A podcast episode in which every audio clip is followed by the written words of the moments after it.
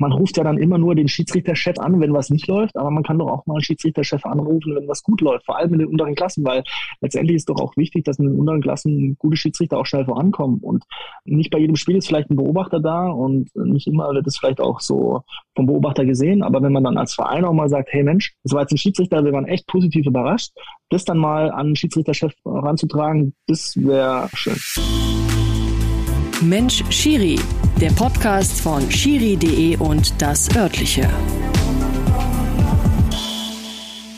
Sportfrei, liebe Leute, und herzlich willkommen zur, was haben wir denn, Oktoberausgabe von Mensch Schiri. Es ist Oktober, es ist Ende Oktober, auch wenn sich draußen anfühlt wie, ja, ich weiß nicht, August oder so. Heute tagsüber hier in Leipzig, ich glaube 22 Grad oder so, soll am Wochenende noch mehr werden. Ist egal, äh, wir wollen jetzt hier nicht den Wetterpodcast aus dem Schiri-Podcast machen. Schön, dass ihr wieder mit dabei seid. Mein Name ist Benny Zander. Ich begrüße euch zum mittlerweile zwölften Mal zu unserem gepflegten Schiedsrichter-Talk hier und habe mir auch für diese Folge, auch in dieser Folge wieder einen aktuellen Bundesliga-Schiedsrichter eingeladen. Ich freue mich sehr, dass er meiner Einladung gefolgt ist. Er ist 32 Jahre alt. Er kommt aus Hügelsheim in Baden-Württemberg. Er ist gelernter Bankkaufmann, auch da wird genickt.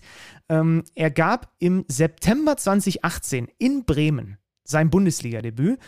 Da wird auch genickt und er hat mittlerweile trotz seiner äh, ja noch einigermaßen überschaubaren Anzahl an Lebensjahren für einen Schiedsrichter schon die Marke von 50 Bundesligaspielen an der Pfeife geknackt. Herzlich willkommen hier bei Mensch Schiri, Daniel Schlager. Guten Tag. Hi Benny und herzlichen Dank für die Einladung. Sag mal einmal ganz kurz, kannst du, wenn du möchtest, den Schalter umlegen und dann sprichst du so richtig krasses äh, Baden-Württembergisch? Wie, was ist das eine Ecke? Ihr seid ja da unten auch noch so sehr speziell, dass man noch ganz vorsichtig sein muss mit den Badensern und wie sie nicht alle heißen. Was bist du für einer? Ja, ich gehöre tatsächlich zu Baden, also okay. Badisch spreche ich dann auch, wenn ich äh, möchte und äh, jetzt nicht offiziell unterwegs bin, äh, sondern ganz im Kreis der Familie und Freunde, dann äh, kommt der Dialekt auch schon äh, etwas mehr raus, als äh, ich es jetzt gleich versuchen werde.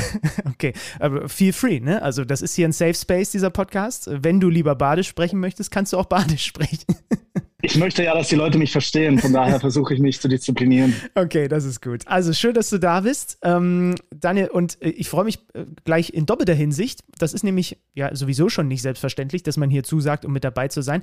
Aber bei dir ist es ja nochmal ein bisschen spezieller, weil du bist der erste Gast hier bei Menscheri, der gerade auf großer Auslandsmission ist. Du bist nämlich gerade gar nicht in Deutschland. Erzähl mal, wo du dich rumtreibst und was du genau dort an dem Ort, wo ich gerade dich erwische, was du da eigentlich machst. Ja, also ich bin im wunderschönen Bukarest in Rumänien und äh, hier findet ein U17 EM Qualiturnier statt. Ähm, das heißt, da treffen sich vier Nationen, Rumänien, Dänemark, Estland und Belgien und die spielen hier eine, sozusagen den, den Sieger äh, der Gruppe aus und der Sieger äh, darf dann nächstes Jahr bei der U17 EM teilnehmen. Und ich wurde als Schiedsrichter eingeladen mit meinem Assistenten, in diesem Fall Robert Kempter. Und ja, es gibt noch zwei weitere Schiedsrichter, einer aus Armenien und einer aus ähm, Montenegro. Mhm. Und ja, wir leiten die Spiele jetzt eine Woche lang, beziehungsweise acht Tage. Jeder hat zwei Spiele und anschließend fliegen wir nach Hause oder eben weiter zum nächsten Spiel, je nachdem. Das klingt so ein bisschen, äh, hat so ein bisschen was von, von, von Trainingslager-Vibes, oder? Wenn man dann plötzlich, weil das ist doch schon ungewöhnlich, oder? So, so in Turnierform dann wirklich auch mal ein paar Tage am Stück an einem Ort zu sein und auch mal mit so, mit so einer Crew sich mal ein bisschen besser kennenlernen zu können. Der Armenier oder so, den du wahrscheinlich jetzt vorher auch noch nicht kanntest. Ja, das ist, das ist echt schön und tatsächlich, wir äh, es hat Trainingslagercharakter. Wir analysieren da auch viele Situationen aus äh, den einzelnen äh, Ligen. Also tatsächlich erste Arme armenische Bundesliga habe ich jetzt auch mal ein paar Szenen gesehen. Guck an. Ähm, die, genau, die Armenier, Armenier haben ein paar Bundesliga-Szenen gesehen, wo man dann einfach auch ja, zusammen analysiert und äh, dann sagt, Mensch, was hätte man da besser machen können? Äh, ist es jetzt eine gelbe Karte oder schon eine rote Karte? Und ja, da sieht man dann auch Bilder aus anderen Nationen. Das ist eigentlich wirklich dann mal ganz interessant, auch zu sehen, wo so die Unterschiede auch liegen. Ja. Mhm. Und äh, ganz konkret, also wir sprechen jetzt, können wir ja verraten, die Folge wird ja gleich nachher dann auch noch hochgeladen. Es ist gerade äh, Freitagabend. Seit wann bist du da? Also beschreib mal so ein bisschen, wie diese Reise konkret für dich quasi persönlich abläuft. Ja, also zunächst mal ähm, bin ich am Dienstagmorgen um 9 Uhr von Frankfurt aus nach Rumänien geflogen, nach Bukarest und wurde dort dann äh, abgeholt sozusagen, ins Hotel gebracht. Dann äh, sind die Schiedsrichter aus den anderen Ländern auch mit dazugekommen. Wir hatten ein äh, kurzes Briefing, was uns erwartet, was auch die äh, Schiedsrichterbeobachter hier von uns erwarten. Und äh, wir haben den Spielplan besprochen, auch ein Stück weit den Tagesablauf besprochen, ähm, die Zeiten äh, entsprechend. Ja, dann ging es los mit Training und dann am nächsten Tag äh, hatte ich schon den ersten Einsatz beim äh, U17-Spiel Dänemark äh, gegen Rumänien. Mhm. Ja, dann läuft es so ab, dass man am Tag danach dann das Spiel dann auch analysiert, äh, Parallel findet auch ein anderes Spiel statt, das im Anschluss dann analysiert wird, zusammen anhand von Videoszenen. Sucht der Beobachter dann entsprechende Clips raus, äh, Spielsituationen raus, wo man vielleicht sagt, Mensch, was kann der Schiedsrichter jetzt hier anders machen? Geht es jetzt nur um Körpersprache oder vielleicht auch Laufwege oder auch um Entscheidungen? War das jetzt ein Strafstoß? War das jetzt kein Strafstoß? Ja, und dann verbringt man eben den Tag zusammen und äh, ja, eigentlich nur mit Fußball. Also jeder, der Fußball begeistert ist und äh, mit Schiedsrichterei äh, viel verbindet, der hätte hier viel Spaß und äh, auch äh, eine intensive Zeit, ja. Mhm. Ja, und als, äh, als ja noch lange nicht fertiger Schiedsrichter nimmt man da wahrscheinlich auch sehr viel mit aus, aus, aus so einer Woche. Ähm, wir machen hier, wir setzen jetzt mal ja. kurz quasi den, wir drücken den Pause-Button, ähm, was, dieses, was dieses Thema äh, internationale Einsätze und so weiter angeht. Da kommen wir nämlich nachher noch drauf zu sprechen. Wir, wir haben jetzt schon so, eine leichte, so ein leichtes Abdriften hinter uns, kommen aber jetzt erstmal zurück zu dem, mit dem ich eigentlich immer in diesen Podcast einsteige, nämlich mit der äh, eigentlich ja alles entscheidenden Frage. Und aus der resultiert ja dann auch, dass du jetzt überhaupt da bist, wo du jetzt gerade sitzt und mit mir sprichst. Ähm, die Frage zu Beginn dieses Podcasts ist immer direkt, warum ist Daniel Schlager eigentlich Schiedsrichter geworden? Das ist eine gute Frage. Also ich war selber äh, Spieler und bin dann auch von meinem Heimatverein, wo ich damals gewohnt hat, habe, das war Bietigheim, gewechselt zum FC Rastatt 04, weil ich da einfach ja eine größere Herausforderung gesehen habe als Fußballspieler und äh, war da auch relativ erfolgreich. Äh, hatte in einem C-Jugendspiel mal sieben Tore geschossen, es ging 14 zu 0 aus. Okay, ich war Mittelstürmer, also war das vielleicht auch, wurde es so vielleicht auch erwartet. Aber ja, ich habe viel Fußball gespielt, äh, jeden Tag eigentlich auch auf dem Bolzplatz mit äh, Freunden oder mit meinem Cousin und äh, ja, so bin ich dem Fußball eigentlich schon immer eng verbunden gewesen. Und dann kam eines Tages ein äh, Jugendleiter des äh, meines Heimatvereins FC Rastatt 04 auf mich zu, Rudi Malter, und meinte zu mir, ob ich mir das nicht vorstellen könnte, Schiedsrichter zu werden. Da musste ich erst mal überlegen, habe dann gefragt, wie er jetzt auf mich kommt. Dann meinte er, ja, naja, also ähm, ich bin groß ähm, und äh, ich bin zuverlässig. Meine Eltern stehen hinter mir, fahren mich immer zu den Spielen, auch äh, wenn ich selber Fußball gespielt habe. Und er könnte sich das gut vorstellen, äh, dass das eine Aufgabe für mich wäre. Und dann habe ich gesagt, ja, ich probiere das mal. Mach mal den ähm, äh, Neulingslehrgang und den habe ich dann absolviert und dann mein erstes Spiel gepfiffen, ja. Mhm. Also äh, eins der Argumente war, der Schlager ist groß. Das könnte, das könnte hilfreich sein. der Schlager ist groß, zuverlässig. Ähm, das ist als Schiedsrichter auch immer ganz wichtig und die Eltern stehen dahinter. Und, äh, das war immer, immer sehr positiv bei mir und äh, ja, konnte sich das gut vorstellen. Es gab eine Zeit, da war ich auch ein bisschen angeschlagen, mit Verletzungen zu tun gehabt und ähm, dann äh, war ich vielleicht auch eher so der äh, zehnte Mann oder elfte Mann in der Mannschaft. Da konnte man mich vielleicht auch auf, auf mich verzichten. Und äh, deshalb äh, hat er mich da auch dann angesprochen. Das hat sich dann im Laufe der Jahre geändert, weil irgendwann äh, habe auch ich einen Schub gekriegt, äh, leistungsmäßig, was Fußball angeht. Und äh, am Ende war es dann so, dass er es, äh, ja, dass er es fast schon bereut hatte, mich zur Schiedsrichterei weiterzugeben, weil ich mich dann äh, eben auch für diese entschieden hab, hatte und eben nicht mehr äh, selber Fußball gespielt hatte, obwohl er mich äh, noch äh, dann auch gebraucht hätte. Mhm, okay, da muss ich sofort dran denken. In der Vorbereitung auf diese Folge habe ich ähm, auf dem äh, YouTube-Kanal des DFB gestöbert. Da gibt es ja unter anderem diese, dieses schöne Duell, äh, quasi zwei Schiedsrichter sitzen Rücken an Rücken. In deinem Fall war der andere, auch schon Gast in dieser Folge gewesen, Robert Schröder. Und da gab es unter anderem die Frage, und da habe ich genau auf eure Reaktion geachtet, wer denn von euch beiden der bessere äh, Fußballer ist. Und natürlich hat jeder von euch, ihr müsst dann immer Ka äh, Karte hoch, einer ist gelb, einer ist rot. Und jeder hat sich selber als den besseren Fußballer bezeichnet. Du kannst jetzt hier ein für alle Mal, weil ich habe ja mit Robert auch darüber gesprochen, dass der ja auch mal äh, in jüngeren Jahren mit einem gewissen sogar Per Mertesacker zusammengespielt hat. Aber du kannst das jetzt ein für alle Mal, ohne dass Robert darauf reagieren kann, hier an dieser Stelle klar machen. Wer ist der bessere Fußballer? Daniel Schlager oder Robert Schröder? Ganz klar Daniel Schlager. Überraschende Antwort. ich glaube, das müssen Robert und ich mal abends bei einem Bier äh, mal ausdiskutieren beim Lehrgang ähm, und dann äh, können wir da mal unsere Argumente austauschen zusammen. Ja, ich habe das Gefühl, da ist noch, äh, da schwelt noch so ein bisschen was. Ich glaube, der da ist nicht überzeugt. Was, ja. Aber du, ich kann an dieser Stelle auch anbieten, das ist ja ohnehin eine Frage, wenn du jetzt äh, eure, euren ganzen Kader hernimmst, ne, da sind ja einige echt richtig gute Fußballer dabei. Ja. Gibt es so einen, wo Common Sense ist in diesem Kader? Also, das ist wahrscheinlich von allen der beste Fußballer? Boah, schwierig. Ich glaube, wir haben, wir haben echt so zwei, drei richtig gute. Äh, auch Daniel Siebert äh, ist ein richtig guter Kicker. Matthias Jöllenbeck, ein, ein super äh, Spieler. Wir haben früher auch öfters mal so Schiri-Turniere gegeneinander gespielt. Das war dann auch immer ein, ein großer Fight gegeneinander, ähm, weil er wusste, dass ich so heraussteche aus der Mannschaft. Äh, andersrum war es genauso.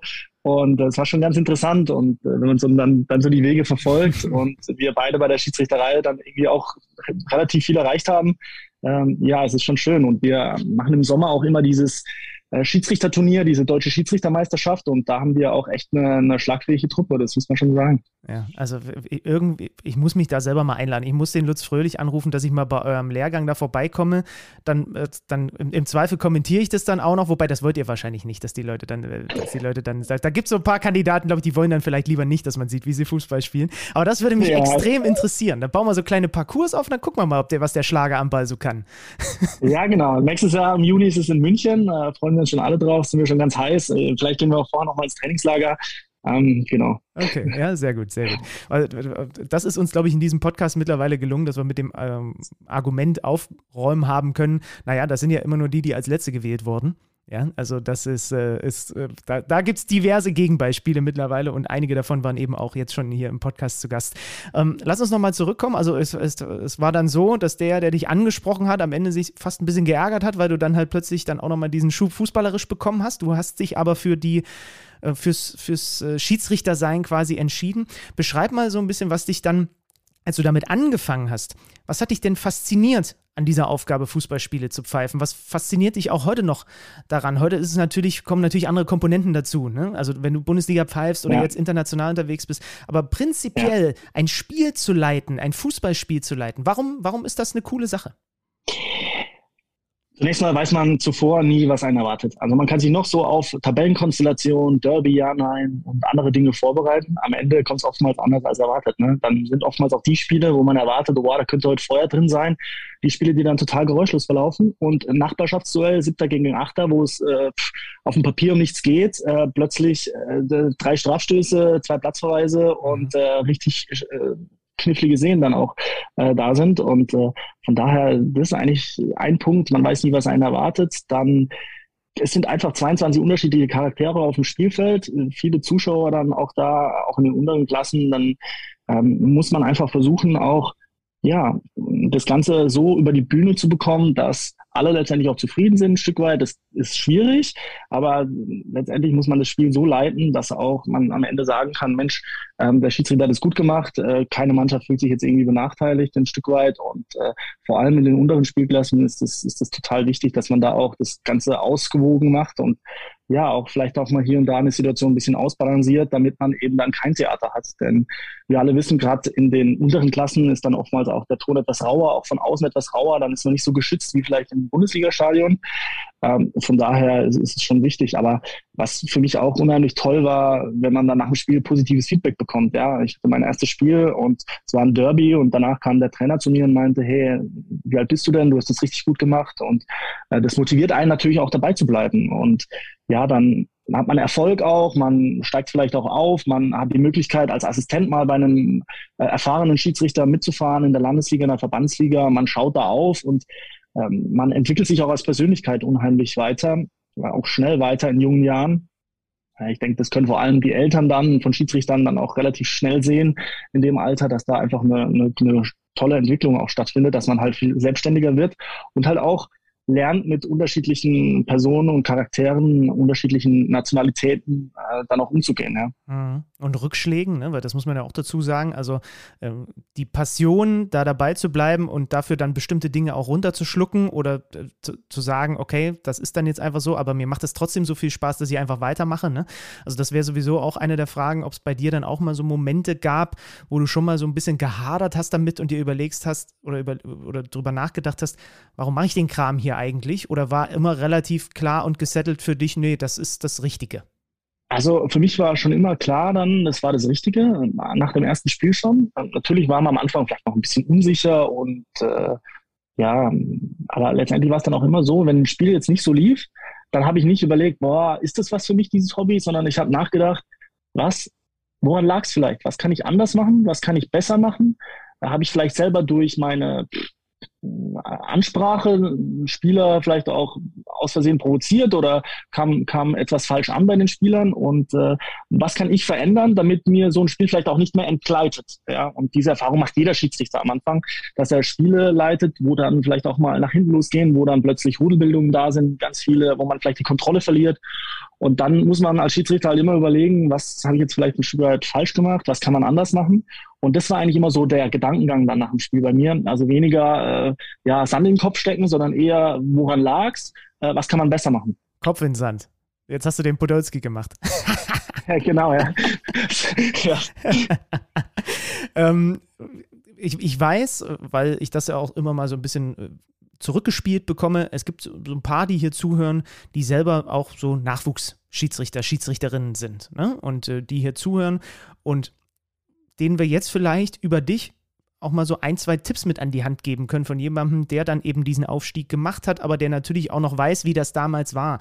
Hast du so ein, zwei konkrete Dinge, wo du sagst, wenn dir damals, als du angefangen hast, wenn dir damals jemand konkret zu Beginn gesagt hätte, achte mal auf die ein, zwei Sachen, Spielleitung, Umgang mit, mit Konflikten, eigenen Fehlern, aber eben vor allem sowas auf dem Feld. Gibt es so ein, zwei Kniffe, wo du sagst, das könnte etwas sein, was äh, Nachwuchsschiedsrichtern und Schiedsrichterinnen, die hier zuhören, was bringen? Ja, also vor allem, also ich finde, über allem steht die Spielkontrolle. Also ich muss als Schiedsrichter nicht beweisen, nicht, dass ich äh, das Spiel laufen lassen kann oder dass ich äh, ein Talent habe, äh, ja, ein Foul zu erkennen oder ein Spiel äh, besonders gut laufen zu lassen, sondern ich muss die Spielkontrolle haben. Ich muss also eigentlich als Schiedsrichter die Fäden jederzeit 90 Minuten in der Hand halten. Und die darf ich mir nicht aus der Hand reißen lassen. Und dafür muss ich alles tun als Schiedsrichter. Und es gibt dann auch mal Situationen, wo man eben das Spiel nicht so laufen lassen kann, auch wenn man vielleicht überzeugt ist, das war jetzt eher kein Foul, ähm, oder ähm, ich kann es laufen lassen, muss man vielleicht manchen Spielphasen sagen, nein, ähm, ich muss jetzt hier reinpfeifen, weil sonst entgleitet mir das Spiel ein Stück weit. Also äh, so diese Sicherheit ähm, auch äh, auszustrahlen, das ist wichtig, vor allem auch in der Anfangsphase Grenzen aufzuzeigen und Grenzen zu setzen. Ja, oftmals äh, gerade am Anfang, wenn man beginnt als Schiedsrichter, dann lässt man ein Spiel laufen und am Ende rennt man hinterher und versucht, die Spieler wieder einzufangen. Und das ist natürlich unheimlich schwierig. deshalb würde ich jedem Schiedsrichter äh, sagen, versucht die Spielkontrolle zu halten und versucht dich als äh, Schiedsrichter auszuzeichnen, vor allem in der Anfangsphase Grenzen aufzuzeigen und da einfach Leitplanken zu setzen für die Spieler. Mhm. Ja, guter Tipp, sehr guter Tipp. Wie wird man eigentlich so als dann irgendwann vielversprechendes Schiedsrichtertalent, wie wird man betreut? Wie läuft das mit Beobachtung? Wie läuft das auch mit ja, einer Aufarbeitung der eigenen Spiele, wenn man dann irgendwann in den unteren Klassen gibt? Da gibt es ja kein Videomaterial oder so. Ja, genau. Also natürlich gibt es dann auch mal die Möglichkeit, dass man sein Spiel mal filmt, ähm, aber so richtig Erfahrung dann mitgemacht habe ich eigentlich erst so in der Jugendbundesliga, als ich da Schiedsrichter war oder Oberliga. Dann gab es die Ligen, wo eben Spiele auch mal aufgezeichnet wurden, wo man auch mal sich selber sehen konnte, wie wirkt man als Schiedsrichter, wie war wirkt das man komisch? als Persönlichkeit. Ja, schon am Anfang, ja. Aber das, also mir persönlich hat es am Anfang erstmal ein gutes Gefühl gegeben, weil ich gesehen habe, oh, okay, das sieht eigentlich gar nicht so schlecht aus, so in, in die Richtung, ja. Also oftmals denkt man ja dann vielleicht auch, oh, hm, da habe ich Angst davor, aber es war auch so. Ich hatte Respekt davor, mal das erste Spiel auch dann so im Fernsehen oder in einem Video zu sehen. Aber es hat einem dann auch ein gutes Gefühl gegeben. Natürlich sieht man immer wieder Dinge, wo man denkt, ah, die Gestik, das, die Körpersprache, die ist noch zu wenig und so weiter und so fort. Aber ähm, grundsätzlich hat es mir erstmal ein gutes Gefühl gegeben und hat mich dann auch wieder bestärkt. Ja. Mhm. Genau, und das ist im Grunde genommen ja vorher äh, etwas, was einfach nicht zur Verfügung steht und wo man dann wahrscheinlich mit dem Beobachter, der dann da dabei ist, halt äh, nochmal einfach aus dem Gedächtnis heraus bestimmte Szenen versucht zu besprechen. Und der hat sich natürlich Notizen gemacht, ist ja klar. Genau, genau so ist es. Und da, da ist man halt immer auf, ein, auf eine dritte Person angewiesen und konnte nie selber analysieren. Da hat man vielleicht auch mal einen Input bekommen von einem Beobachter, der sagt, boah, äh, lauf da ein bisschen mehr an den Strafraum ran oder äh, schau mal, wie du deine Hand hebst beim Abseits jetzt zum Beispiel. Und dann hat man erst so gedacht, hm, okay. Und es ist halt immer vorteilhaft, wenn man dann auch tatsächlich Bilder zu, dazu sieht und dann sieht, wie man auch selber wirkt. Ja, ja, ja klar. Äh, ich musste mich zum Beispiel auch extrem daran gewöhnen, meine Stimme ständig zu hören. Das war zu Beginn so unglaublich seltsam, als ich beim Radio angefangen habe. Und ich war nun, weiß Gott, davor niemand, der nicht wenig geredet hat oder so, ne? Aber als ich dann gehört habe, wie das für die anderen Menschen klingt, dachte mir zwischenzeitlich auch, oh Gott, oh Gott, oh Gott. Also da hast du, ja. glaube ich, ein besseres Gefühl bei deinen ersten Videoaufnahmen von dir als Schiedsrichter gehabt, als ich bei meinen ersten Tonaufnahmen von mir. ähm, okay, dann, dann hast du diesen diesen Aufstieg peu à peu, da haben wir jetzt schon mit ein paar auch deiner Kollegen drüber gesprochen, hast du den bewältigt und warst dann äh, erstmals wirklich Profischiedsrichter in der dritten Liga, ne? Also das ist dann das, was sich Profischiedsrichter schimpft, oder? Ja, Profischiedsrichter an sich gibt es ja eigentlich gar nicht. Ähm, wir haben ja Oder alle auf Profi-Level, ne, würde ich, würd ich sagen. Ne? Auf ja. Profi-Level, ja, ja, genau, auf Profi-Level. Ähm, genau, also ich sag mal, dieses professionelle mit professionellem Training, das beginnt ab auch dieser Phase, würde ich spätestens sagen. Also ab dritte Liga Schiedsrichter äh, beginnt das Ganze. Ich glaube, das war dann irgendwann 2014. 14. 14, ja, 14, 15, genau, ja. genau. Das war deine erste Drittligasaison. Und was ganz interessant ist, dann dauert es zwei Jahre und dann ist die zweite Liga dran und dann dauert es wieder zwei Jahre und dann ist die Bundesliga dran. Und ich habe mich gefragt, ob das eigentlich schnell ist, ob das normal ist, weil für mich als Laien, ich habe überhaupt gar keine Zeitdimension, um zu wissen, ist das jetzt ein normaler Ablauf, der bei vielen Schiedsrichtern so ist? Wie, wie, wie hast du das wahrgenommen, auch in dieser Zeit? Kam dir das auch schnell vor? es kam mir auch schnell vor, also meine Prämisse war immer, wenn ich in die Liga aufgestiegen bin, erstmal in der Liga ankommen und äh, eigentlich genau da weitermachen, wo ich aufgehört habe, weil es gab ja einen Grund, warum ich aufgestiegen bin. Und das ist mir dann ganz gut gelungen und dann wusste ich, okay, äh, im, im, gleichen Jahr aufsteigen ist unrealistisch. Deshalb muss man sich äh, im, ersten Jahr erstmal zeigen, okay, die Entscheidung war die richtige, und im zweiten Jahr äh, nachsetzen und anbieten sozusagen. Und ähm, das habe ich versucht und das ist mir dann auch gelungen. Ich, ja, das ging schon schnell. Also zwei Jahre in einer Spielklasse, vor allem auf dem Niveau, das ist dann schnell. Und vier Jahre zwischen Dritte Liga und Bundesliga ist auch schnell. Und ähm, ja, aber letztendlich äh, war es auch so, muss man auch ehrlich sagen. Es sind viele verdiente Schiedsrichter äh, damals ausgeschieden. Ich denke jetzt mal an Knut Kircher zum Beispiel, Florian Mayer, Wolfgang Stark. Also da ist auch ganz schön viel Fluktuation gewesen und man hat auch Schiedsrichter gebraucht. Und äh, da hat man in mir wohl auch ein, ein Talent gesehen oder hoffnungsvolles Talent gesehen und hat mir die Chance gegeben. Und ähm, ja, dann ist es so gekommen, wie es jetzt gekommen ist, ja. Mhm. Dann auch mal zur richtigen Zeit am richtigen Ort sein, ne? Und die richtig genau, und, ja. und, und, im richtigen Moment gute Spiele pfeifen und dann äh, die, die Chance quasi beim Schopfe packen. Bundesliga-Debüt, ja. dann 16.09.2018, der SV Werder Bremen gegen Erster FC Nürnberg. Jawohl, 1 zu 1 am Ende. Und eine genau. Kickernote von 2,0. Also das ist, ein, ja. das, ist, das, ist, äh, das ist eine gute Note, die, man, die du da bekommen hast für dein Debüt. Wie hast du das in Erinnerung? Es ist ein total besonderes Spiel. Also das erste Mal in einem Bundesliga-Stadion aufs Feld zu laufen als Schiedsrichter mit der vollen Verantwortung, da geht natürlich ein Traum in Erfüllung. Also es war nie ein, Ziel von mir, Bundesliga-Schiedsrichter zu werden, als ich angefangen habe und auch nicht zwischendrin. Es war auch, ist auch unrealistisch. Also ich war damals einer von 80.000. Äh, damals gab es noch 80.000 Schiedsrichter und äh, da war das nicht das Ziel von mir, Bundesliga zu pfeifen. Ich habe dann irgendwann mal gemerkt, boah, so im Profifußball dabei zu sein, so zweite Liga-Assistent, das wäre schon ganz cool. Das hat dann relativ zügig geklappt. Das war dann 2013 soweit. Und dann habe ich natürlich auch gemerkt, okay, da geht vielleicht auch noch mehr, weil ich relativ jung bin. Und dann das erste Mal da äh, ins Stadion rauszulaufen, das war natürlich ein unbeschreibliches Gefühl. Und da äh, gingen auch viele, ja, ich sag mal, viele Dinge in Erfüllung. Also man hat letztendlich viel investiert, auch die Jahre davor und von Anfang an viel in die Schiedsrichterei investiert und für mich ist es voll aufgegangen. Ja, ich hab, äh, war weder bei, meinem, bei meiner Abiturfeier dabei, ich habe mein Abiturzeugnis nicht bekommen, ich war beim Abi-Scherz nicht dabei. Also die ganzen äh, schönen Momente, die man vielleicht auch als, als Jugendlicher dann mitnimmt, äh, äh, die waren bei mir äh, jetzt eben nicht so, weil ich da auf zum Beispiel bei einem Sichtungsturnier war in Duisburg und äh, ich habe da immer die Priorität so gesetzt und letztendlich ist dann für mich aufgegangen. Und bei vielen anderen war es nicht so. Ähm, ich glaube, auch wenn ich jetzt nicht so weit gekommen wäre, wäre ich immer der Schiedsrichterei treu geblieben. Aber letztendlich ging es für mich auf mit diesem Spiel auf. Und es war natürlich dann schon ein Gänsehautmoment, äh, wo ich dann auch in Bremen dann einlaufen konnte und ein sehr befreiendes und glückliches Gefühl nach dem Spiel, weil es auch einfach ein gutes Spiel war, gut lief damals. Ähm, und dann konnte man auch schön einen, einen, zweiten Abend noch in Bremen verbringen nach dem Spiel. Ja, das klingt doch sehr, das klingt doch sehr gut. Und sogar das äh, Bremer Nebelhorn hast du gehört, äh, weil ja die Bremer ein Tor geschossen haben in diesem Spiel. Absolut. Ja, ne, das ist dann schon auch, glaube ich, äh, glaube ich, speziell. Wie ging es dir in den Tagen davor? Man ist angespannt. Man ist auch angespannter als sonst natürlich. Aber ich muss sagen, mit Beginn des Spiels war alles wie immer. Also da war es ein Spiel wie jedes andere. Also ich muss sagen, da da würde ich jetzt echt sagen, da war halt dann Grün gegen Rot und äh, ja, natürlich weiß man dann auch mal beim Aufwärmen, okay, heute ist ein besonderes Spiel, aber wenn es dann losgeht, dann kann man das wirklich auch ausblenden. Ist der Schritt eigentlich, ich habe das schon ein paar Mal gefragt oder mich auch gefragt, ist der Schritt gefühlt eigentlich, wenn du dann auf dem Feld bist, weil das klang ja jetzt ähm, so und das, so soll es ja eigentlich sein, das ist dann wie Fahrradfahren, ne? wenn einmal angepfiffen ist.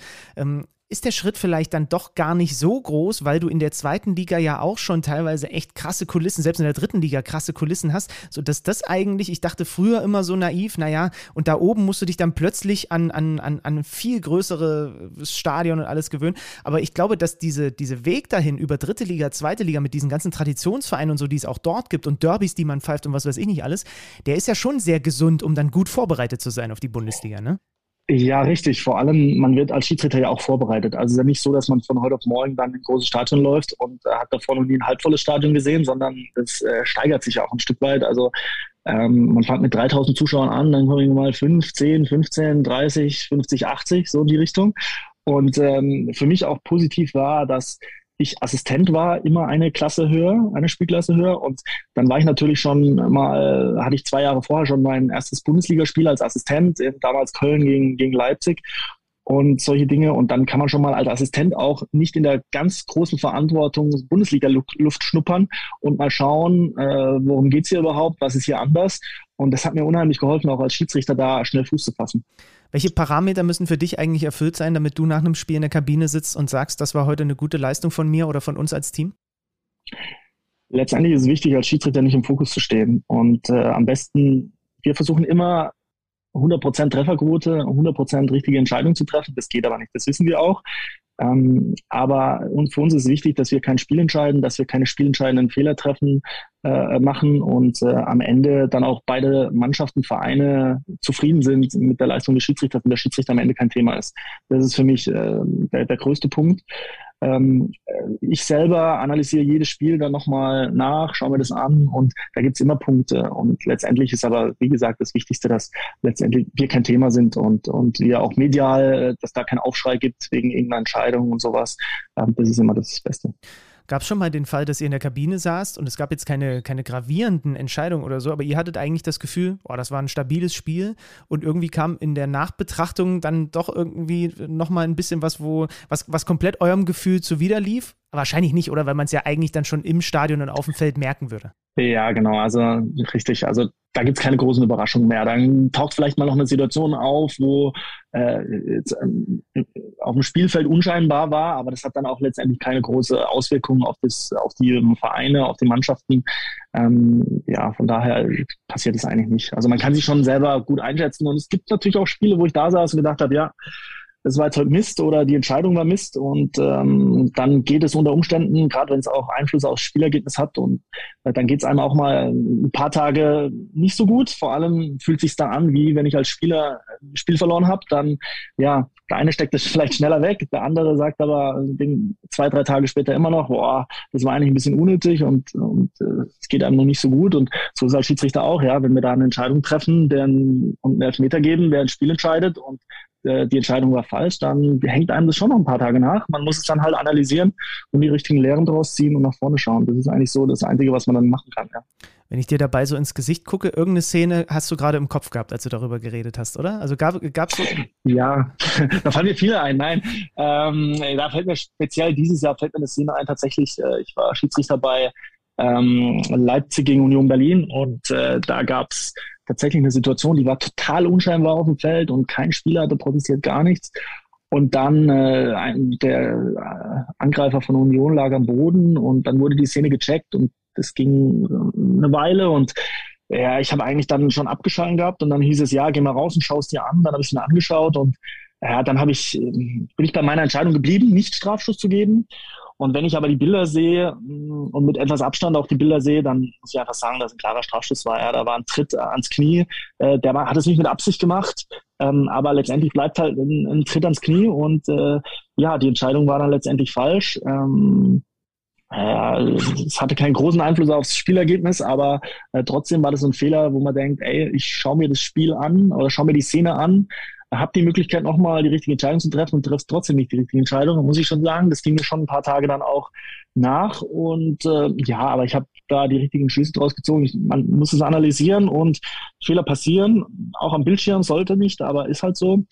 Und äh, ist, ich würde sagen, das hat mich dann auch stärker gemacht, weil ich, ja, man, man muss dann irgendwann auch mal wieder nach vorne schauen und sagen, okay, dann, das waren jetzt die, die Lehren daraus der Gang in die Review-Area ist schon speziell, oder? Gerade wenn es dann vielleicht ein bisschen dauert oder es hat vorher vielleicht schon ein wenig gedauert und dann fängt es im Stadion an zu murren. Und ich habe das jetzt gerade wieder am Wochenende erlebt im Olympiastadion bei der Hertha. Dann hat diese, diese Tafel mit der Info zumindest für, für, für, die, für die Fans, ja, die dann auf eine Anzeigetafel kommt. Also was wird jetzt gerade gecheckt? Also es hat irgendwie nicht funktioniert und dann wird natürlich noch mehr gemurrt und so. Und du bist ja als Schiedsrichter der, der dann im Zweifel sogar eben nochmal rausgeschickt wird. Und das zieht sich, also es gibt schon angenehmere Sachen, denke ich mal, oder? Total. Also man muss halt da auch erstmal sich dran gewöhnen. Und äh, am Anfang war es halt so, wir sind rausgegangen und da war das eine völlig neue Situation. Da gab es den Videoassistent noch nicht. Äh, damit musste man umgehen und dann ist man in die Review Area gegangen und äh, hat eine Szene nochmal vorgespielt bekommen. Und dann muss man als Schiedsrichter eben auch den Schalter umlegen. Man hat ja einen Eindruck im Spiel und hat da auch seine Argumente, warum man eine Entscheidung getroffen hat. Und wenn man dann an den Bildschirm gebeten wird, dann muss man halt versuchen, alles wieder auszublenden, die Szene nochmal komplett neutral zu betrachten. Und das ist auch äh, eine Fähigkeit, die man da mitbringen muss und auch vielleicht eine Erfahrung, die man machen muss. Ähm, so wie ich jetzt in, in, in Leipzig, ähm, zu sagen, hey, ich mache mich da völlig frei nochmal, äh, auch von äh, allen äußeren Einflüssen, von Zuschauern, von Spielern, von dem zeitlichen Aspekt vielleicht auch, weil wir alle wissen, die Zuschauer hätten die Entscheidung natürlich immer so schnell wie es geht und wir Schiedsrichter wollen halt die richtige Entscheidung treffen. Wir wollen aber auch schnell sein. Ähm, und da muss man eben ein Stück weit abwägen und Erfahrungen sammeln und ja, von daher ist, ist die Situation draußen in der Review auch nicht so einfach. Mhm. Ja, das kann ich schon bestätigen. Also, das liegt dir noch ein bisschen im Magen, aber du hast gesagt, du, äh, du kommst stärker daraus äh, zurück aus dieser Situation. Und, und, und Nein, es liegt mir tatsächlich nicht mehr im Magen. Also, das Thema okay. ist abgehakt. Ich habe mich gerade in die Situation damals reingeführt, dann liegt es mir wieder im Magen. Aber nee, also, äh, das Thema ist durch. Ähm, das passiert einfach. Also, das ist unser Job und das passiert jedem. Und äh, wie gesagt, also, man muss einfach die richtigen Lehren draus ziehen und das habe ich getan. Und äh, ansonsten ähm, lief es eigentlich bisher jetzt echt gut seit, seit dem Spiel auch. Also, ja, und äh, passt. ohne diese Mentalität äh, braucht man, glaube ich, auch gar nicht erst anfangen, Bundesliga zu pfeifen, ne? weil es, also man muss, man muss ja quasi mit dem Mindset auf dem Feld unterwegs sein oder sich bewusst sein. Man versucht sich natürlich den 99 Prozent, sage ich mal, anzunähern. So, aber trotz alledem entscheidet da ein Mensch, ne? Ganz genau so ist es ja. ja. ja. Und auch, da muss man auch eine Lanze brechen für die, für die Videoassistenten. Ja, auch die wissen natürlich, sie wollen das Spiel nicht großartig beeinflussen, nicht zu viel Zeit von der Uhr zu nehmen für einen, Check von der Situation. Und das ist auch schwierig, wenn du da vor dem Bildschirm sitzt und äh, 25 unterschiedliche Kameraperspektiven hast. Wenn man das manchmal aus drei unterschiedlichen Kameraperspektiven Titeln sieht, dann aus, aus der einen sieht es aus wie ein Foul, auf der anderen sieht es aus wie kein Foul und der dritten sagt man, boah, schwierig. So, und dann die richtigen Bilder zu finden, das ist äh, im Eifer des Gefechts dann auch manchmal nicht so einfach. Von daher passieren einfach Fehler, nicht nur auf dem Feld, sondern auch im Video Assist Center. Ähm, wir alle wollen da eine möglichst Trefferquote haben von 100 Prozent, aber das geht halt einfach nicht. Das zeigt auch ja, die Erfahrung in allen anderen Ländern. Ja. Wir machen, wir, wir nutzen noch mal kurz diesen Podcast für so einen kleinen, für so eine kleine Service-Ecke, würde ich jetzt mal sagen, weil wo du gerade das Thema Foul angesprochen hast. Etwas, was mir immer wieder auffällt, ist das Thema, ja, aber der hat doch den Ball gespielt bei Foul. Und vielleicht kannst du aus Schiedsrichtersicht und einfach auch mit Hinzunahme Regeln, aber eben auch Auslegung nochmal kurz erklären. Wir nehmen mal eine Situation, es ist, sehr, es ist sehr viel Dynamik drin, es gibt eine Grätsche und jemand grätscht quasi in den Gegenspieler rein, trifft dabei aber den Ball. Was ist zu entscheiden? Weil ich höre das so oft und ich glaube, man muss es noch einmal vielleicht kurz von offizieller Seite, von jemandem, der dann die Entscheidung treffen muss, klarziehen. Äh, das ist nicht schlecht, das hier mal zu hören, glaube ich. Ja, also letztendlich ähm, ist es wichtig, ob der Spieler den Ball spielt oder nur berührt. Also auch da gibt es einen Unterschied. Ne? Spiele ich den Ball tatsächlich oder berühre ich ihn nur minimal? Ähm, das ist ein Punkt. Dann ist die Frage, ist dieses Tackling, findet es fahrlässig statt oder rücksichtslos? Ja? Geht ein Spieler rücksichtslos in, in einen Zweikampf mit seinem Gegenspieler, dann ist es eine gelbe Karte, geht er fahrlässig in den Zweikampf, dann ist es nur ein Foul und keine Karte.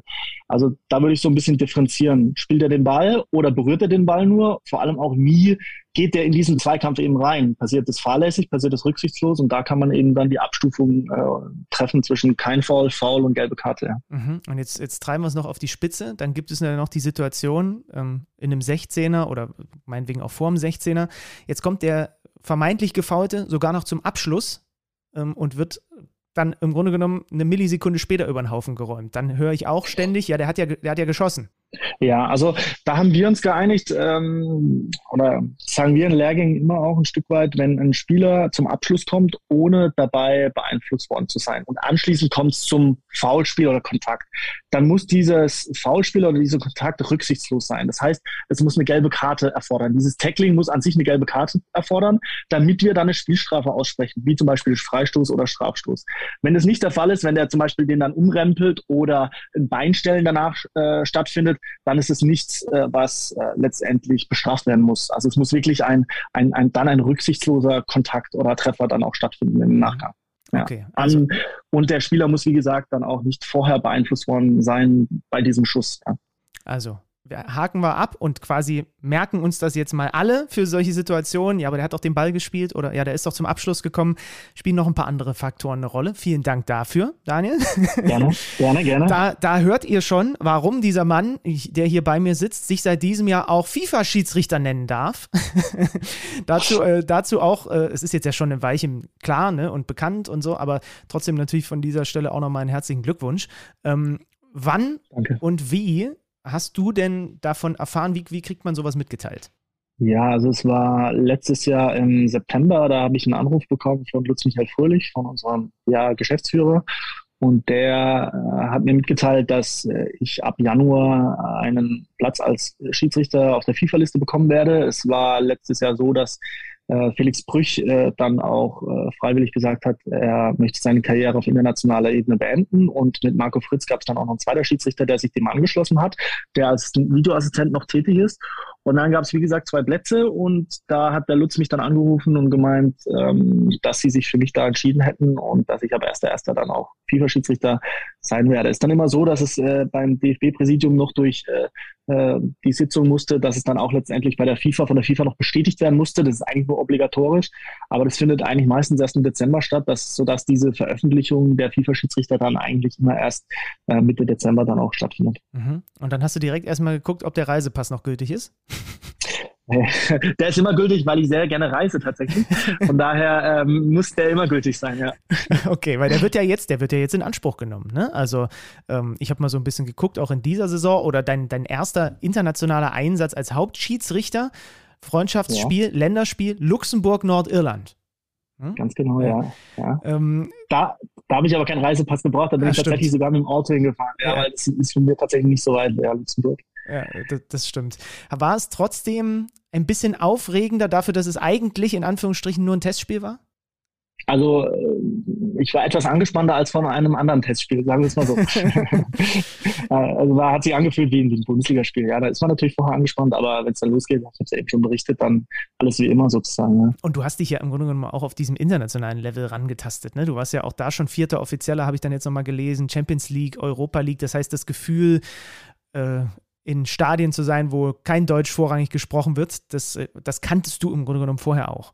Ja, genau, das hilft auch. Also so das Drumherum kennenzulernen, das ist das, was ich eben auch gemeint habe, mit als Assistent äh, mal erstmal Bundesliga-Luft zu schnuppern oder als vierter Offizieller mal international Luft zu schnuppern. Mal mein erstes Spiel war tatsächlich äh, äh, mit Daniel Siebert äh, Inter Mailand gegen Real Madrid, oh. ja, mein erstes Champions League-Spiel und äh, da habe ich mich schon so ein bisschen gefühlt, ja, so ins kalte Wasser geschmissen und äh, hat aber ganz gut geklappt. Äh, ich habe mich freigeschwommen sozusagen und es hat auch Spaß gemacht. Also Wahnsinn, da gehen natürlich auch Träume in Erfüllung. Ne? Als kleiner, kleiner Junge da äh, zockt mal FIFA auf der Konsole äh, Inter Mailand gegen Real Madrid und jetzt steht man da mittendrin als vierter Offizieller. Das ist schon ein, ein tolles Gefühl und wie gesagt, das hilft da auch. Ich hatte letztes Jahr dann sechs Champions League-Spiele als vierter Offizieller und wie gesagt, dann war es eine Unterstützung für mich. Man kennt die Prozesse, man kennt die Abläufe, dann auch dieses Jahr dann selber Spiele mal zu leiten in erster Linie. Mhm. Wer waren da, erinnerst du dich noch, wer die Coaches waren bei Inter und Real? Da gäbe es ja einige große Namen zur Auswahl in den letzten Jahren. Ja, Ja, das war Carlo Ancelotti und äh, Simeone. Nein, es war äh, Simone Inzaghi war es, genau. Simone, richtig, Simone Inzaghi und Carlo Ancelotti. Und das ist dann genau. dein erster, vierter offiziellen Einsatz auf dem Level gewesen. Direkt mal oh, rechts neben dir wird die ganze Zeit Kaugummi gekaut. korrekt, korrekt. Und äh, auf der anderen Seite in typisch italienischem Temperament gecoacht sozusagen. Ja. naja, aber dann hast du doch direkt, also dann äh, irgendwann, da, da, kann man ja gar nicht mehr nervös sein, weil man hat ja dann irgendwann einfach das wieder zu tun, was man als vierter Offizieller zu tun hat, ne? wenn da auf der einen Seite auch relativ mit relativ viel Involvement gecoacht wird. Ja, richtig, genau, ja, ja das stimmt. ähm, ist das dann auch so, also gab es bislang so eine, eine Reise oder einen Stadionpunkt, wo du sagst, das ist so das Besonderste, das Speziellste bislang gewesen? Ja, da gibt es viele, glaube ich. Äh, ich war jetzt dieses Jahr in Kasachstan tatsächlich. Oha. Also bei einem Conference League Quali-Spiel als vierter Offizieller in Kasachstan. Das heißt, wir sind da wirklich sieben Stunden nach Kasachstan geflogen und dann wieder äh, drei Tage später sieben Stunden zurück. Äh, wir sind dann Matchday minus zwei angereist tatsächlich, weil man muss immer an Matchday minus eins, also einen Tag vor dem Spieltag, müssen wir bis 16 Uhr da sein äh, weil wir am Tag vom Spiel noch ein Training absolvieren müssen. Ähm, und äh, das ist ja nicht möglich bei sieben Stunden Flugzeit und deshalb sind wir an Matchday minus zwei, also zwei Tage vorher angereist. Und äh, ja, das ist, ich meine, das sind Länder, wo man sonst eigentlich nie hinkommt, ähm, wo man jetzt auch keinen Urlaub macht. Und ja, das war schon äh, was Beeindruckendes für mich. Ja. ja. Wie sieht eigentlich dieses Training dann am Tag vor dem Spiel aus?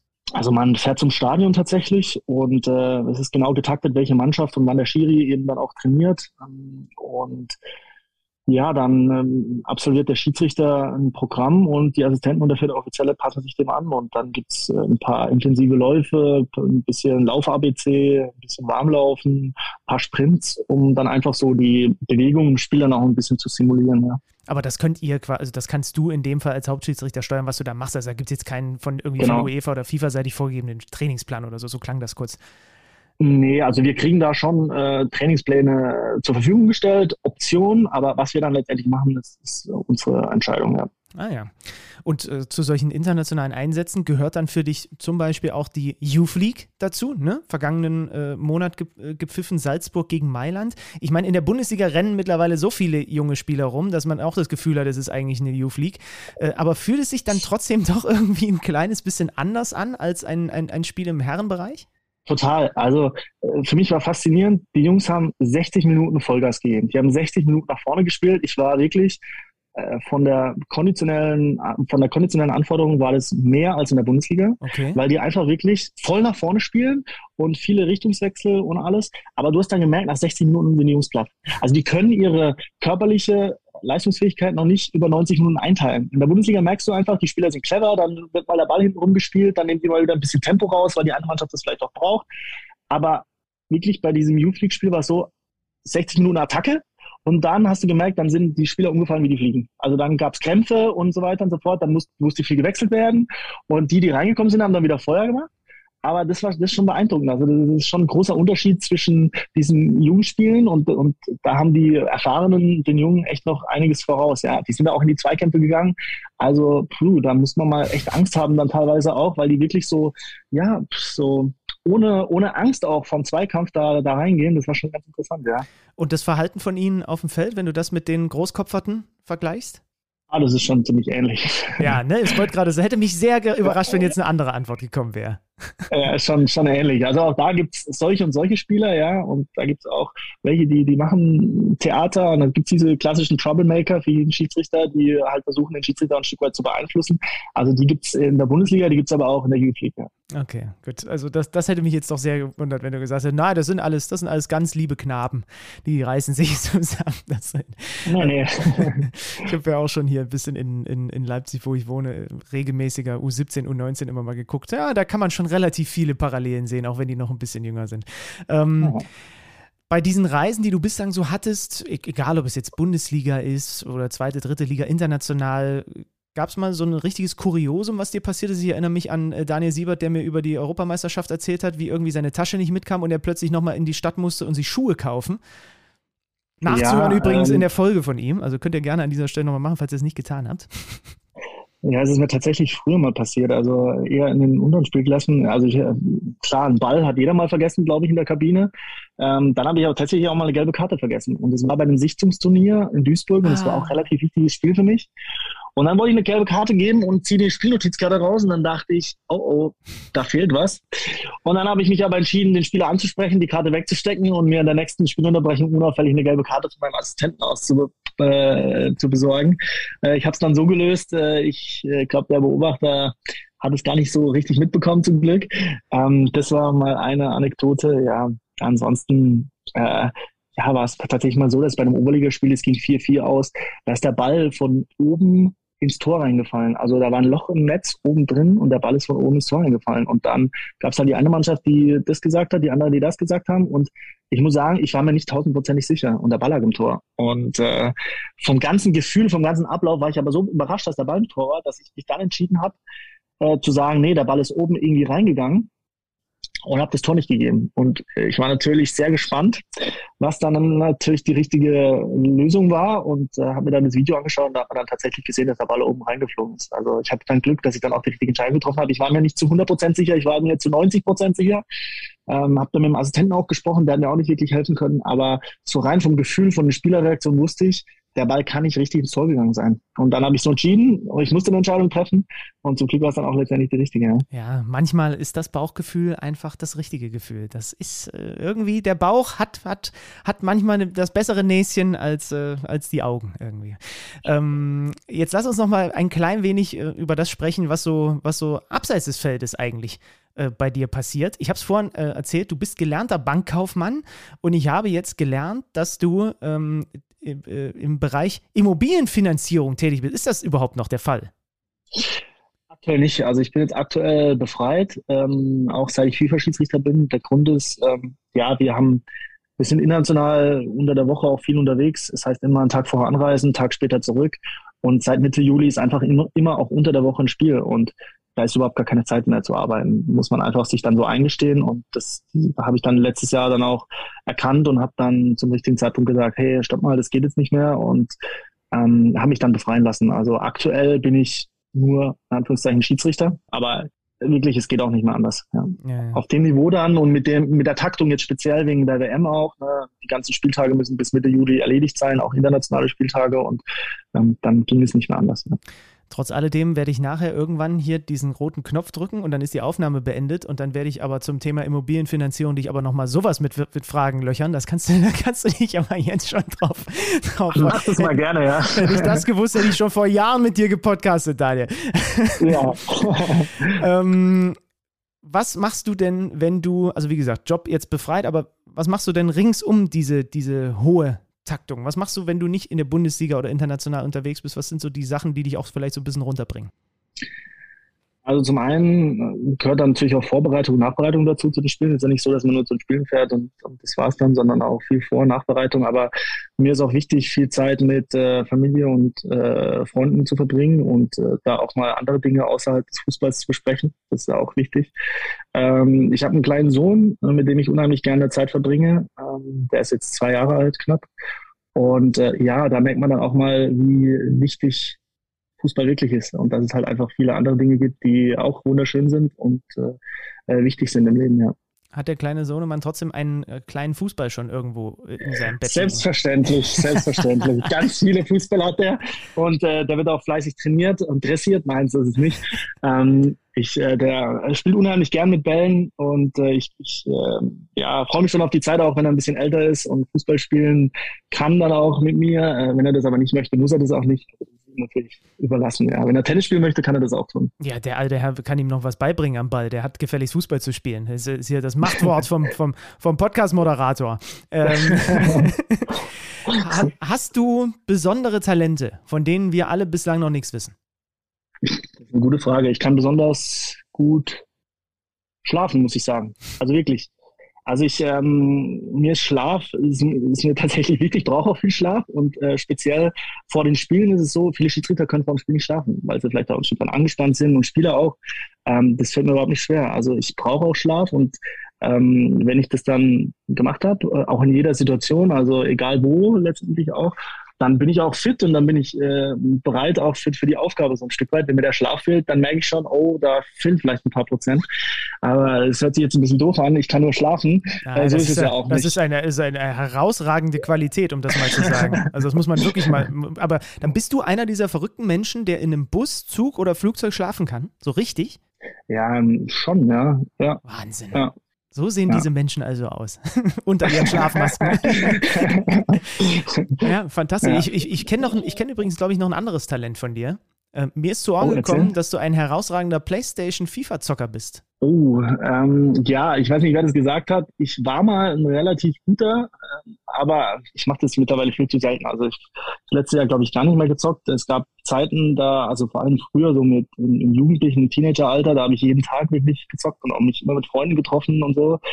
Ähm, das wurde jetzt natürlich immer weniger, weil auch weniger Zeit ist und weil die Interessen auch andere sind. Aber ja, ich habe das gern früher gemacht. Wir haben uns gern früher mit Freunden getroffen und da ein bisschen gezockt auch auf der Konsole. Eigentlich immer FIFA. Ja, ich hatte, glaube ich, von FIFA 98 bis äh, FIFA 2020 äh, jede, jedes, jede Ausgabe sozusagen. Das hat immer unheimlich viel Spaß gemacht. Aber irgendwann gibt es halt mal andere Dinge, ja, ja. die wichtig sind. Ich hätte jetzt gedacht, dass vielleicht auf euren Lehrgängen oder so da auch eine Playstation oder Xbox rumsteht. Ja, tatsächlich, ja. Also auch da sind wir fleißig immer am Zocken. Wenn mal Platz ist, äh, beziehungsweise Zeit ist oder auch abends mal nach dem Abendessen um 21 Uhr, dann trifft man sich mal noch mit dem einen oder anderen und äh, ähm, macht so ein kleines Treffen an der Konsole, ja.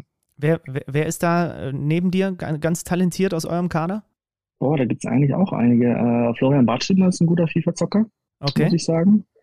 Ähm, Zweitliga-Assistent Tobias Fritsch ist ein guter Zocker. Ähm, Dennis hat richtig dazugelernt. Also der hat sein erstes Spiel, äh, Dennis Altekin, an der Konsole gezockt. Da hat er, glaube ich, nach 60 Minuten lag er 7-0 gegen mich zurück. Und äh, dann gab es ja dieses berühmt-berüchtigte FIFA-Turnier, wo wir zwei zusammen dann gezockt haben. Und da hat er echt, da hat er richtig trainiert und da hat er sich einen richtigen Trainer genommen. Und ich war völlig überrascht, als er dann das erste Spiel gespielt hat. Also ich habe den nicht wiedererkannt. Äh, der hat richtig gut, gut gespielt. Ja. Der alte Keen hat sich die FIFA-Skills drauf geschafft. Das ist ja. ja auch interessant. Das ist ja auch interessant. Äh, Gibt es eine Sache, wo du selber über dich sagst, da bist du richtig schlecht drin? Ja, also pff, handwerklich bin ich eine Null. Also da habe ich zwei linke Hände und zwei linke Füße. Das müssen andere für mich machen. das ist wirklich so, ja. Gut, ich hoffe nicht, ich hoffe nicht, also ich würde mir das zum Beispiel zutrauen, dass ich auch irgendwann versuche, einfach mal vielleicht mit den Füßen so ein Regal aufzubauen, weil es mit den Händen auch bei mir nicht funktioniert. Und da bist du übrigens natürlich, also ich glaube, da könnt ihr da bei eurem Lehrgang mal eine Nachhilfestunde machen. Da bringt der, der, der alte Keen statt des FIFA Coaches bringt er mal irgendwie so einen Heimwerkerkönig mit, weil das ist jetzt die Top-Antwort bislang, die von allen äh, äh, ja. bislang kam. Die sind alle irgendwie nicht gut in, in, bei diesen Sachen. Ein, zwei gab es, die waren, die waren da ganz okay. Weiß gar nicht mehr. Ja, weiß ich nicht. Auf jeden Fall, also der, der Durchschnitts-Bundesliga-Schiedsrichter ist entgegen des Klischees ein deutlich besserer Fußballer als Handwerker. Kann man an dieser Stelle mal ja, festhalten. Da, da können wir uns drauf einigen, wahrscheinlich, ja. so, und dann noch ähm, das habe ich tatsächlich noch, noch gar nicht hier in diesem Podcast gefragt, aber irgendwie interessiert es mich dann als passionierten äh, Schlemm, Schlemmeister dann doch sehr. Leibgericht. Bei welchem Essen von Mama oder Oma wird Daniel Schlager schwach? Ja, ich bin ja Badenser, aber Spätzle äh, ist schon ganz weit vorne dabei. Spätzle mit Gulasch zum Beispiel. Ah, Spätzle mit Gulasch, lange nicht gegessen. Ja, gut. Ja. Ist, das, ist das bei dir auch so, wenn du zur Family mal einrückst, dass dann da auch das Lieblingsessen dann speziell? Ja, natürlich. Ja. Natürlich, ja. Also meine, meine Mutter, die wohnt in Wiesbaden und äh, meine Schwester auch. Und wenn wir uns treffen, dann ist eigentlich immer schon klar, dass äh, es meistens Spätzle mit Gulasch gibt, ja. Ich, ich bin gespannt, ob der eine oder andere clevere Vereinsverantwortliche genau zugehört hat und mal gucken, ob das demnächst dann da bei euch in der Kabine ganz unverfänglich natürlich einfach nur steht. Ne? Und wenn du willst, kannst du mal abbeißen. genau. Okay, also wir halten fest. Ähm, wir teilen die zwei linken Hände. Ich glaube, du würdest mich an der Konsole komplett platt machen. Ähm, aber mit äh, der Eitekin, das, das lockt mich jetzt natürlich mit dem jetzt irgendwann demnächst vielleicht doch nochmal irgendwie da äh, die Controller zu kreuzen. Ähm, und passionierter Schläfer, Daniel Schlager, der kann auch schlafen, wenn draußen der äh, der Presslufthammer läuft. Ähm, wir, wir, kommen zum Abschluss nochmal so ein bisschen in, äh, ja, in, in die Metaebene. Denn ich frage euch immer zum Abschluss, was ihr euch so, so wünscht. Wenn ich jetzt die gute Fee bin, ähm, ja, bisschen fragwürdig aussehende gute Fee, aber ist ja egal, es geht ja darum, dass ich Wünsche erfüllen kann. Ähm, was wünschst du dir für, für, für euch Profi-Schiedsrichter? Fangen wir damit mal an. Was hättest du gerne noch, dass sich verändert, verbessert oder auch vielleicht einfach gleich bleibt im, äh, im deutschen Profifußball für euch an der Pfeife? Also im Profifußball würde ich mir wünschen, dass mehr positiv über Schiedsrichterentscheidungen berichtet wird, mehr Positives auch über Videoassistenten berichtet wird. Natürlich, manchmal gibt es Situationen, da liegen wir falsch und da kann auch gerne kritisiert werden, das haben wir dann auch verdient. Aber es gibt auch Entscheidungen oder Spiele, die wirklich gut geleitet werden und da ein bisschen eine Anerkennung zu bekommen, das wäre ganz schön. Mhm. Also dieser Klassiker, ich versuche mir das auch drauf zu schaffen. Ich habe es auch gerade, ich war in der The Zone Champions League Konferenz jetzt äh, vor kurzem als Kommentator und da hat der Kollege Oliver Forster ähm, schönerweise, und es ist mir in dem Moment auch echt aufgefallen, einfach eine Entscheidung eines Unparteiischen extrem positiv hervorgehoben. Und das ist auch bei uns zum Beispiel, die wir diese Spiele übertragen, einfach noch nicht so auf der Festplatte angekommen. Auch bei uns ist, ich weiß gar nicht, ob wie groß man das uns zum Vorwurf machen kann oder ob das halt einfach auch so ein bisschen gelernt ist, aber dann müssen wir es halt auch einfach mal verändern und deswegen ist mir das so positiv hängen geblieben bei ihm. Bei uns ist auch auf der Festplatte, naja, wenn es was Strittiges gibt, dann reden wir über oder mit dem Schiedsrichter. Ne? Und, äh, ja, und, ja, und, und, deswegen, ja. gerade so als Kommentator, versuche ich mich dazu zu disziplinieren, wenn ich sage, nee, das hat der richtig gut gesehen, weil das war echt schwer zu sehen oder es ging wahnsinnig schnell, dass man das dann auch einfach verbalisiert. Ne? Genau, genau, ja. Also das wäre das wäre wirklich schön. Weil es gibt wirklich auch Entscheidungen, auch komplexe Situationen, die sind wirklich schwer. Und wenn man da das auch dann einordnet als Kommentator, als äh, Medium und dann sagt, hey, das war jetzt eine gute Entscheidung und äh, mal auch einen Schiedsrichter lobt, einen Profi-Schiedsrichter lobt oder einen Schiri auf dem Niveau lobt, dann ist das auch schön, weil wir bekommen genug negative Kritik, oftmals auch zu Recht. Manchmal kann man darüber diskutieren, aber oftmals werden wir auch zu Recht dann kritisiert. Okay, damit können wir dann auch umgehen. Aber es wäre einfach schön, wenn vielleicht auch mal ein bisschen positiver manchmal berichtet wird. Mhm. Ja, und das mit diesem Loben, ich glaube, das ist ja vielleicht auch was, was man in den Amateurbereich mit reintragen kann, ne? Für die vielen äh, Damen und Herren, die da eben pfeifen. Ganz genau. Und ich kann mich an meine Zeit zurückerinnern. Mir hat es unheimlich gut getan, wenn ich als junger Schiedsrichter auch gesagt bekommen habe, hey, das war jetzt eine richtig gute Leistung. Und ähm, das gilt sowohl im Profibereich als auch im Amateurbereich, ähm, da auch mal einen Schiedsrichter loben und sagen, hey, das war halt eine richtig gute Leistung. Oder auch mal, ähm, man ruft ja dann immer nur den Schiedsrichterchefs an, wenn was nicht läuft, aber man kann doch auch mal einen Schiedsrichterchef anrufen, anrufen, wenn was gut läuft, vor allem in den unteren Klassen, weil letztendlich ist doch auch wichtig, dass in den unteren Klassen gute Schiedsrichter auch schnell vorankommen. Und ähm, nicht bei jedem Spiel ist vielleicht ein Beobachter da und nicht immer wird es vielleicht auch so vom Beobachter gesehen, aber wenn man dann als Verein auch mal sagt, hey Mensch, oder beide sich Vereine vielleicht mal zusammentun und sagt, hey, das war jetzt ein Schiedsrichter, wir waren echt positiv überrascht, das dann mal an den Schiedsrichterchef ranzutragen, das wäre schön. Ja. Da mhm. wäre uns alle geholfen und äh, vielleicht auch ähm, kann, man, kann man so auch vielleicht das ein oder andere Nachwuchsproblem beseitigen, weil man halt auch, auch mal als junger Schiedsrichter positives Feedback bekommt und nicht immer an Pranger gestellt wird sozusagen. Ja, oder halt, wenn das Spiel einfach normal gelaufen ist, dann gibt es einfach nur ein ganz schnelles Abklatschen und dann ist der weg und ist sofort von, von äh, aus dem Gedächtnis im Grunde genommen ge,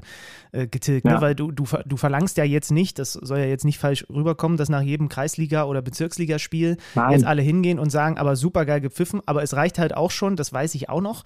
Und da war ich ehrlicherweise teilweise auch ein bisschen rumpelstiezelig, dann früher manchmal nicht so, einfach nicht in der Lage, das in meiner Dusseligkeit als Jugendlicher so zu checken oder dann halt auch so in den, in den unteren Männerklassen so, dass es einfach auch reicht, nachträglich zum Schiri hinzugehen, ihn abzuklatschen und gesagt, einfach nur gutes Spiel. Ne? Es, es geht ja nicht darum, super Leistung oder was auch immer, sondern einfach nur gut gepfiffen, ciao. Ne? Das genügt ja, ja auch genau. manchmal schon. Ja.